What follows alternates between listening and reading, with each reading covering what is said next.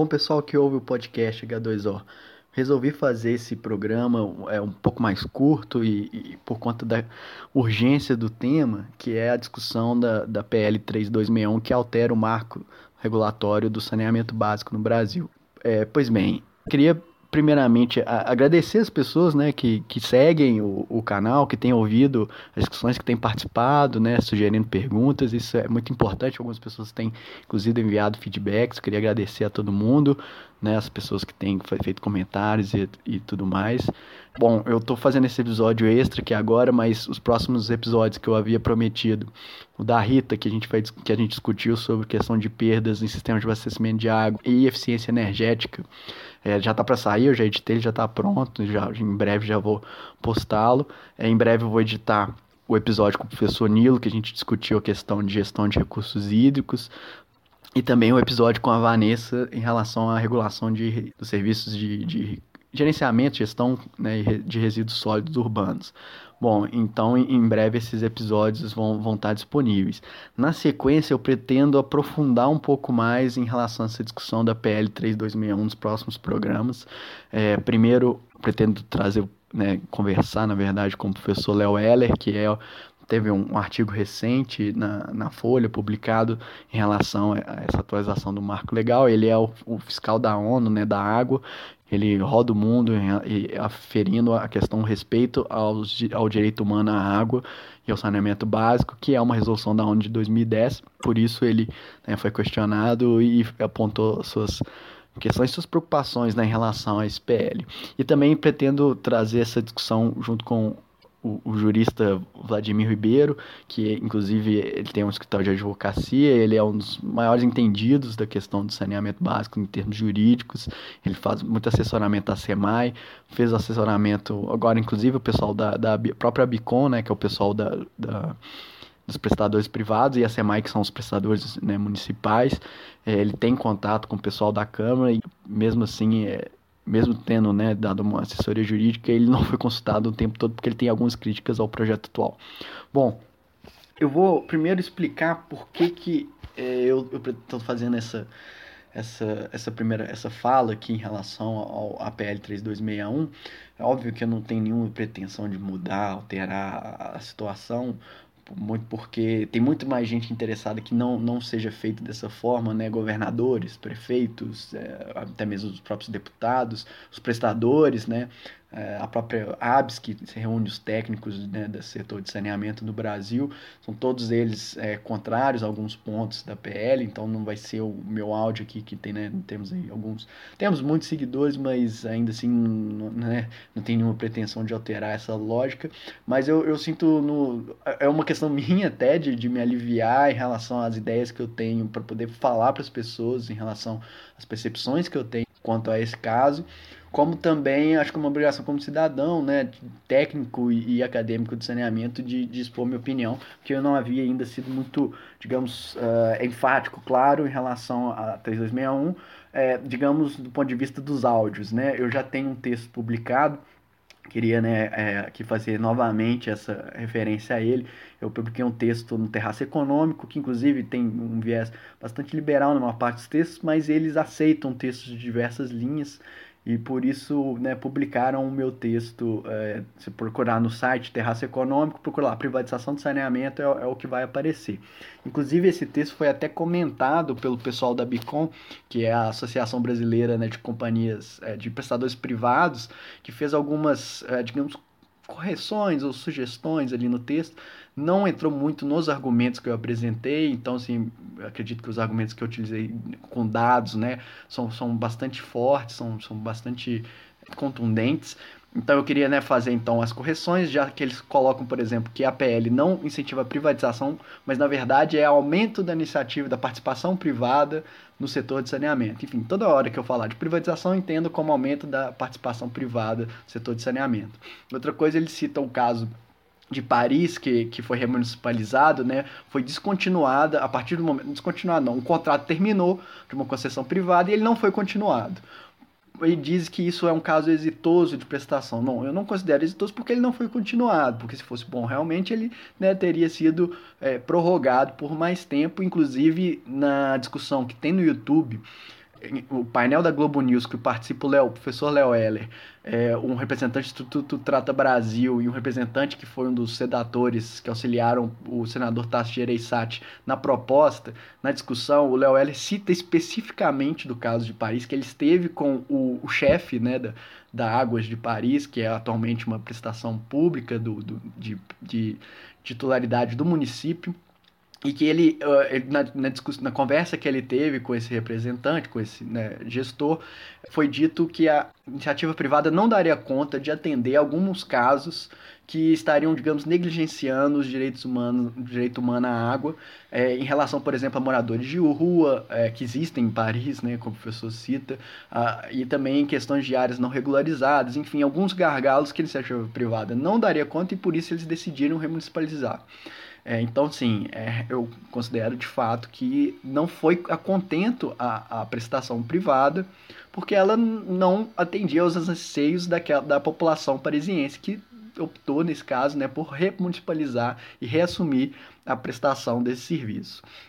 E outra coisa também que eles citam é que outros, digamos, associações é, brasileiras estão em favor da PL, e aí sim, temos aí algumas associações que produzem equipamentos, que estão a favor. Eles citam a BIMA, mas na verdade acho que eles queriam dizer Ambima, que é uma associação que está muito ligada, é, que é ligada ao mercado financeiro brasileiro, então, né, muito óbvio que eles estejam interessados aí no, no, aumento da participação privada, enfim, mas em termos de prestadores, né, a SEMAI e a ESB, que são os prestadores municipais e os estaduais, são contrários à PL 3261, assim como a ABAR, que é a Associação de Agentes Reguladores, tem sido contrária em alguns pontos também da PL, e também a ABS, que é a Associação Brasileira né, de Engenharia Sanitária e Ambiental, que também tem sido colocado contrária a 3261, fazendo uma ressalva aqui que a ABS é muito uh, influenciada pelos prestadores, pelas companhias estaduais, né? Tem muitos dos seus sócios associados estão ligados às companhias estaduais, então ele é meio que é um reforço da AESM, né? Vamos, ter, vamos ser claro aqui. Bom, Vamos, então, eu colocar dois pontos básicos. Eu não vou discutir todo o tema da 3261, igual eu falei, eu pretendo trazer episódios para discutir isso mais aprofundadamente, mas a minha opinião em relação a dois pontos que eu acho cruciais aí que a 3261 tem falhado. Bom, primeiro ponto é a questão da regulação. Em termos de regulação, ela atribui à ANA um papel norma, normalizador, digamos assim, né, de criar normas padronizadas para nível nacional. Só que o que há uma discussão é que essa normatização ela, ela seria obrigatória, que a, o texto vem trazendo da 3261. E por conta disso, a ABAR, que é a associação que reúne né, as reguladoras municipais, estaduais e de consórcios intermunicipais, né, digamos a subnacional, a regulação subnacional, fez uma crítica a essa posição da 3261 que poderia criar um imbróglio jurídico, por exemplo, duas normatizações né, sendo sobrepostas, o que poderia trazer insegurança jurídica à prestação de serviço, porque um prestador, por exemplo, poderia não aceitar uma determinação é, de uma reguladora subnacional mediante uma, uma normatização é, nacional que fosse diferente e poderia inclusive judicializar o caso, ou, ou seja, isso traria o imbróglio, custo, tempo, enfim, uma insegurança jurídica. E por conta disso, a ABAR fez uma nota de, de repúdio a esse texto específico e, e é, tragicamente, eu não sei nem qual a palavra dizer, a Ana, que sempre se, se, presta a um serviço técnico e tem feito isso durante muito tempo, desde né, sua criação ali por volta do início dos anos 2000, é, emitiu uma nota de moção de repúdio à moção de repúdio da BAR e que foi muito estranha, porque é uma nota que ela elogia a posição do, do legislativo e do executivo de trazer a ANA como regulador, elogia o papel do governo, o que não é o razoável de, da função de uma agência de Estado, como é a ANA. A ANA ela vai ser ali atribuído serviços ou não, e a ela cabe se adaptar a isso. E ponto final. Ela não tem que ficar julgando né, a atuação de governo e tal, e por conta disso, aí eles entram também numa questão de elogiar o serviço da própria Ana. A gente sabe que o, o serviço da Ana é muito bem feito e tal, mas tem seus gargalos também. é, em relação à gestão dos recursos hídricos, né? A política de recursos hídricos não está plenamente implementada ainda. Então, assim, a gente tem que ter, calçar nossos sandálios da humildade, entender, por exemplo, respeitar o trabalho que a BAR vem fazendo, da, das agências reguladoras subnacionais, que estão aí, são recentes, mas tem muita coisa já é, instituída, metodologia, práticas, bons exemplos. Não é só né, atribuir, por exemplo, todo o problema do déficit, etc., à regulação em si, porque também a regulação está iniciando, ela precisa de força, ela precisa de autonomia, para que em estados, por exemplo, onde os preços administrados, né, os preços não sejam administrados do saneamento, quebrando as companhias é, estaduais, mantendo elas no vermelho, sempre deficitárias, como né, eu inclusive aponto isso no, no texto que eu, que, eu, que eu citei aqui do terraço econômico. Enfim, é, eu, essa é a questão, a minha crítica aí em relação à questão da regulação. O segundo ponto, em relação à participação privada. É, como que vai ser a entrada e o aumento né, da, da, da participação privada no setor de saneamento. É engraçado porque o, o que vem sendo dito, que o contrato de programa, que é o contrato que se estabelece entre dois entes federados, está previsto na Constituição, tem lei regulamentando isso, é, que um ente, digamos, é, municipal delega a um ente estadual, que é no caso a companhia estadual, a prestação de serviço através de um contrato de programa, ou seja, não é, carece de uma licitação, uma há uma dispensa de licitação. Isso é razoável quando, por exemplo, a empresa pública é, é estadual, né? A, a, a, companhia estadual é, é, plenamente pública, eu acho que não tem nenhuma discussão em relação a isso. Né? Dois entes que entraram num acordo. O município chama o Estado e fala: olha, eu não consigo dar conta disso, é, venha com a sua companhia que tem know-how, que tem capacidade de investimento, etc., e faça a prestação para mim. Então, o município que faz essa escolha. É, agora, por exemplo, já é questionável, por exemplo, companhias estaduais que têm é, é, ações na bolsa. Por que, que né, aí entra uma, pode haver uma discussão, né? Por que, que alguém que tem que, que distribui dividendos vai ter um, prefer, um preferencial na hora né, de ter uma dispensa de licitação? Isso aí já é questionável. E, e acho que esse ponto realmente a gente poderia é, discutir melhor essa questão. Mas nem é isso a questão que estão discutindo, que dizem que o contrato de programa favorece as companhias estaduais, criando uma reserva de mercado, que as companhias estaduais não têm capacidade de investir, né, como eu já comentei, muitas estão no vermelho, etc.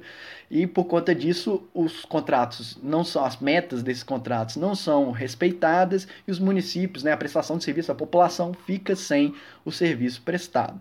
Bom, enfim, Acontece isso de fato, eu concordo. Porém, a forma como o prestador privado quer entrar, né, ou como está sendo previsto, não, não como ele quer entrar, mas como está sendo previsto na lei, é, na verdade é um favorecimento do, do prestador privado em detrimento da, do, do, prestador público.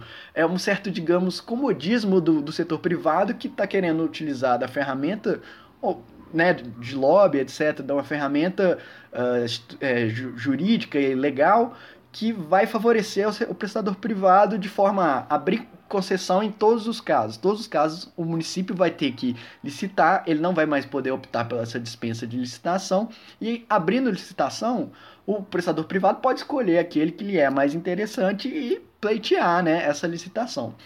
Ou seja, ele vai se interessar por aqueles que têm maiores retornos econômicos. Obviamente, os municípios, como eu já disse, os municípios maiores, municípios mais adensados, municípios com maiores capacidade de pagamento, ou seja, com rendas maiores. Então, esses são justamente os municípios que têm os menores déficits é, atualmente. Então, é, esse não é justamente o ponto que, que ataca na universalização de serviços, porque a universalização de serviços vai. É, a universalização vai é, atender aos municípios menores, aos municípios deficitários, aos munic às áreas rurais, é, as áreas é, de ocupação irregular, são justamente onde estão os maiores déficits do setor de saneamento. E, e não são esses né, que a lógica privada atua.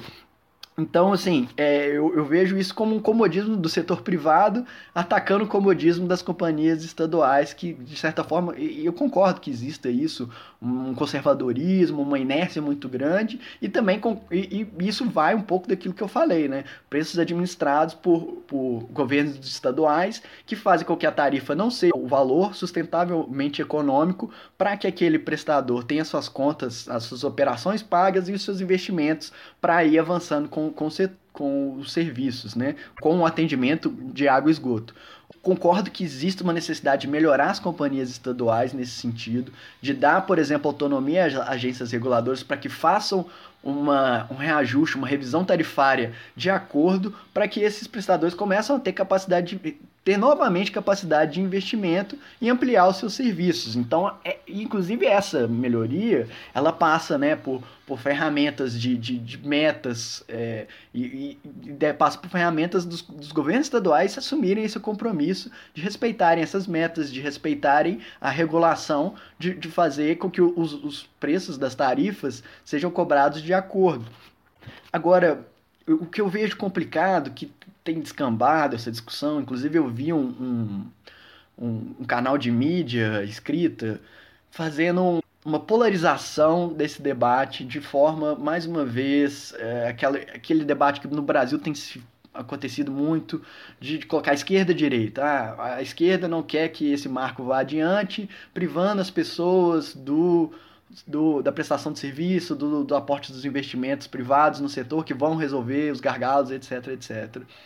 Gente, isso não é um debate de esquerda e direita. Eu acho que a gente tem que ter isso muito claro. A gente não pode cair nessa bobagem de polarizar nesse nível e superficializar esse debate. Esse debate ele é muito amplo, ele é muito complexo.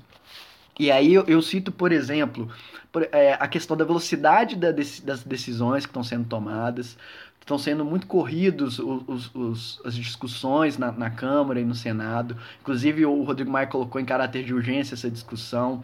É, o, o, substitutivo que foi proposto no, no 3261 pelo deputado Geninho Zuliani, ele ele é, o texto é muito ruim, ele, né, o próprio Vladimir Ribeiro, que como eu citei, que eu pretendo conversar com ele, ele né, fazer só uma parte, ele cita desse, desse esse, esse problema, que o, o texto ele é mal escrito, tem erros gramaticais, tem, é, tem controvérsias, contradições dentro do próprio texto, um artigo fala uma coisa, o outro vem e fala o contrário disso, e além disso tem questões constitucionais ali que não inconstitucionais no caso, né, que não estão sendo respeitadas. Então é um texto muito ruim, muito corrido, feito às pressas.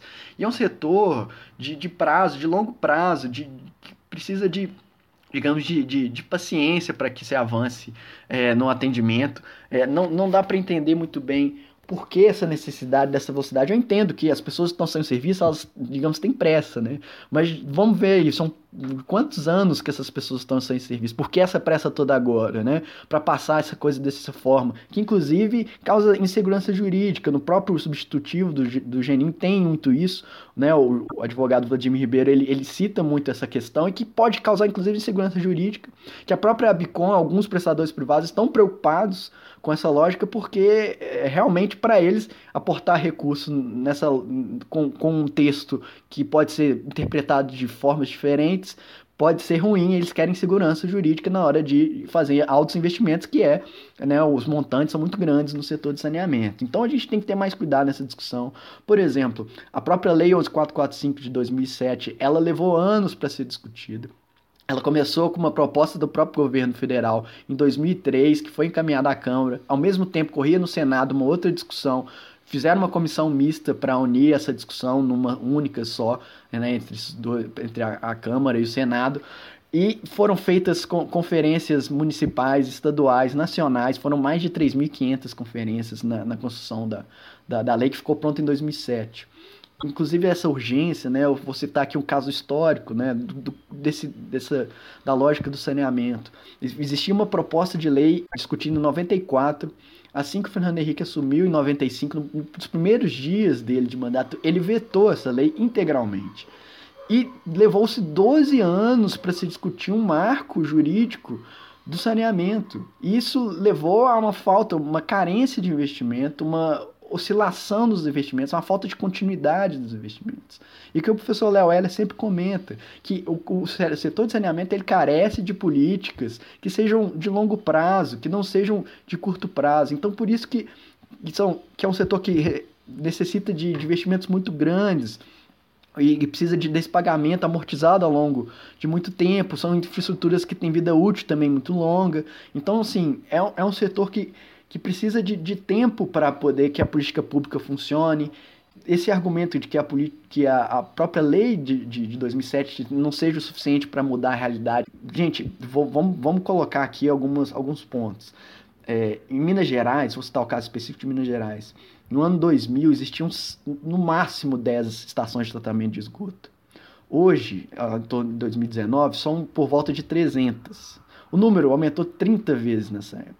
Ou seja, nós saímos de uma situação que era pré-histórica e agora nós estamos, digamos, numa situação medieval ainda, comparativamente a outros países, até mesmo de mesmo desenvolvimento que o Brasil, desenvolvimento econômico. Então, assim, a gente não consegue mudar essa realidade muito rapidamente, inclusive isso não é bom. Foi o, que, o caso que aconteceu com Portugal, apesar de ser um pouco ruim dizer isso, porque as pessoas vão ter que aguardar para ter o seu serviço né, sendo prestado, mas Portugal fez é, um grande aporte de, de investimento na época que estava né, entrando na União Europeia, teve recurso da própria União Europeia para fazer essa modernização do setor, para universalizar o, o saneamento ali na década de 90, então não é tão antigo assim, e por conta desse é, investimento localizado num curto período de tempo, as infraestruturas começaram a ficar antigas e necessária e foi necessária a sua reposição numa mesma época. Isso do ponto de vista da gestão de ativos não é muito interessante porque você tem que ter um novo aporte, um novo montante grande de investimentos. Então você tem que fazer uma reposição mais gradual e contínua né, dos ativos. Inclusive, os melhores técnicos de gestão de ativos são de Portugal e da Austrália que teve um problema parecido no setor elétrico. Enfim, Inclusive, Portugal tem uma, uma dívida né, de 110% do seu PIB, até maior do que a, a, brasileira, obviamente com outros tipos de prazos né, e juros em relação a isso. Mas, enfim, é, é foi né, um momento que teve nessa necessidade para que Portugal fosse aceito ali naquele grupo. Então, é, eu estou dizendo, né, é necessário uma continuidade. E ninguém cobra né, do Fernando Henrique essa não uh, regulamentação do setor, que, causa, que, que é uma, inclusive também, né, um dos fatores que leva à situação atual. Nós tivemos muito recurso durante né, os anos 2003 até agora, até 2013, que depois né, na crise financeira, um dos primeiros lugares que se corta é no investimento, mas mesmo assim, muito desse recurso ficou parado, não foi acessado por falta de capacidade de investir dos municípios e das companhias estaduais e dos estados para é, acessar esse recurso. Bom, é, eu acho que era mais ou menos essa a, a, a discussão que eu queria colocar. Então, eu acho que, que é importante que que a gente pode fazer né, em relação a isso. Compartilhar essas informações, se vocês acharem né, que foram, foram pertinentes, que são embasadas, devidamente embasadas. Vocês podem pesquisar o que eu estou dizendo aqui, está tudo documentado, tem artigos científicos sobre, sobre esses casos todos. Então, inclusive, eu vou fazer um parênteses aqui, adicionar mais uma um fato à, à discussão do, do, texto que eu escrevi no Terraço Econômico, eu, eu, citei o caso, digamos, exitoso, colocar entre aspas, da Inglaterra e País de Gales na privatização do serviço de saneamento básico. Mas tem que contar o início desse, dessa história, né? Antes da década de 90, nas duas décadas anteriores, o, o governo inglês com justificativa de conter a inflação, começou a administrar as tarifas de, de saneamento. Isso começou a quebrar o prestador público que havia no país, e com isso, é, na sequência, eles venderam a ideia de que precisava privatizar porque o prestador público estava quebrado, já não tinha mais condições de repor os ativos, de, de fazer a prestação adequada de serviço. E os serviços já eram praticamente universalizados naquela época. O que aconteceu? Eles aportaram recursos para fazer com que esse prestador público pudesse ser é, digamos, privatizado, porque ele estava né, numa situação caótica, mais ou menos o caso parecido da SEDAI, que é a Companhia Estadual do Rio de Janeiro, que ela tem uma situação tão complicada de, gestão né, dos seus dados, da sua infraestrutura, que o BNDES começou a aportar recursos para que ela pudesse, assim, observar a viabilidade da privatização. Então, foi mais ou menos nessa lógica. Aportaram recursos públicos na época para fazer a privatização e o que se arrecadou com a venda foi inferior ao que se investiu. Olha, olha esse caso. E o, o comprador ainda praticou nos primeiros cinco, na primeira década, principalmente nos primeiros cinco anos, tarifas exorbitantes que levaram a lucros exorbitantes e, e não considerando capacidade de pagamento da população, que levou ao aumento de inadimplência, ou seja, lucros exorbitantes no setor nas costas das pessoas que estavam pagando pelo serviço, sendo que o, investidor investiu pouco né, pagou, digamos, muito barato e arrecadou bastante nos primeiros anos.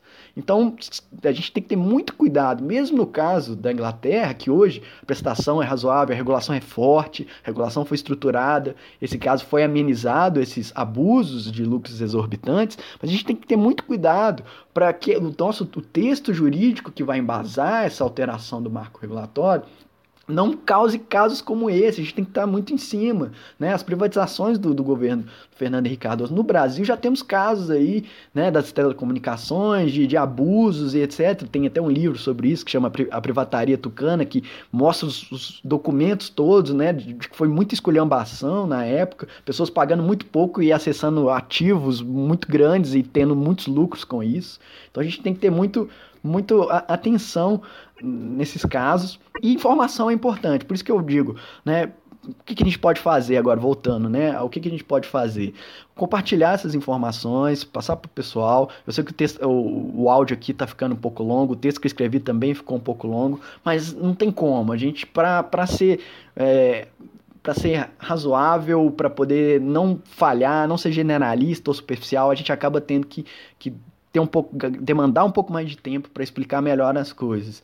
Então, compartilhe é, o áudio, compartilhe o podcast, quem, né, quem se interessa e tal, com os colegas. Esse áudio especificamente pode ir para mais pessoas que, que não são tão ligadas à área de saneamento, né, para que a gente faça uma pressão, inclusive, em relação aos nossos deputados. Quem que você elegeu, né, quem que está lá na Câmara te representando, quem que está ali próximo, que você conhece, que você tem contato, manda e-mail para todo mundo. É, se você tem um contato mais próximo ainda, manda WhatsApp, manda, enfim, manda mensagem, vamos cobrar do pessoal que tenham mais parcimônia na hora de fazer essas decisões e com essas informações, né? Com esses dados. Só aqui fazendo uma outra ressalva. Eu não sou contra todos os pontos da PL 3261. Tem alguns uh, fatos que ela traz de inovação que é uma, por exemplo, o contrato tem que ser de água e esgoto junto, porque normalmente os prestadores priorizam água. Você está aqui, dado prático, a Copasa tem 640 municípios com contrato é, de água e 250 de esgoto. Então existe uma preferência pela água, que ela é mais rentável, ela tem um apelo maior, é, uma valorização, né? as pessoas estão dispostas a pagar pelo esse serviço, esgoto menos. Então, assim, é, isso é um avanço, a titularidade tem que ser definida, é, a, a possibilidade de planos municipais em grupo ou simplificados para municípios menores, é, reduzir essa carga em cima dos municípios, para melhorar o planejamento, enfim, tem algumas inovações que a PL traz que são interessantes, mas inclusive todas elas, na verdade, são aí para dar segurança jurídica para que o prestador privado entre no setor. Mas é interessante também que se dê segurança jurídica para que os prestadores públicos atuem no setor, para que eles não sejam deficitários, para que eles tenham, por exemplo, os investimentos em infraestrutura de esgotamento sanitário remunerados. Quando ele coloca uma rede, a pessoa tem a rede na porta da casa, mas prefere manter a sua fossa, está é, prejudicando, porque você não sabe se aquela fossa está bem operada, se a pessoa está dando a limpeza adequada, é, se ela não está rachada no fundo, se ela é uma fossa bem construída.